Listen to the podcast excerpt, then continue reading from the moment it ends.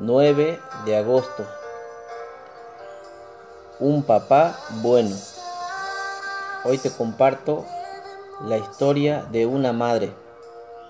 Y dice así.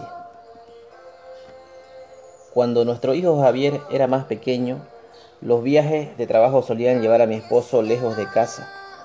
Aunque su padre lo llamaba con frecuencia, había algunas noches difíciles en que esas llamadas no lo consolaban. Para ayudarlo a aliviar la necesidad de estar con su papá, yo tomaba álbumes de fotos y le mostraba imágenes en las que ambos estaban juntos. Y le preguntaba, ¿te acuerdas de esto? La cadena de recuerdos alentaba a mi hijo, quien decía a menudo, tengo un papá bueno. Entendía la necesidad de Javier de recordar el amor de su padre, cuando no podía verlo. Cada vez que atravieso momentos difíciles o solitarios, yo también ansío saber que alguien me ama, en especial mi Padre Celestial. David proclamó su anhelo profundo de Dios mientras se escondía de sus enemigos en el desierto. Salmo 63.1.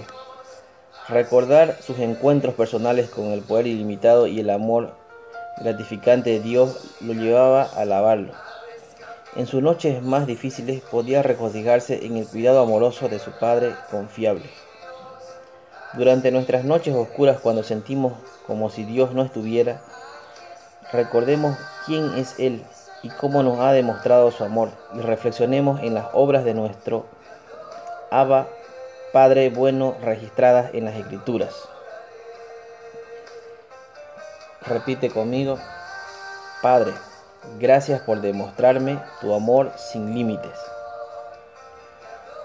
Que tengas un maravilloso día y recuerda recordar las obras de Dios que revelan su carácter nos confirma su amor.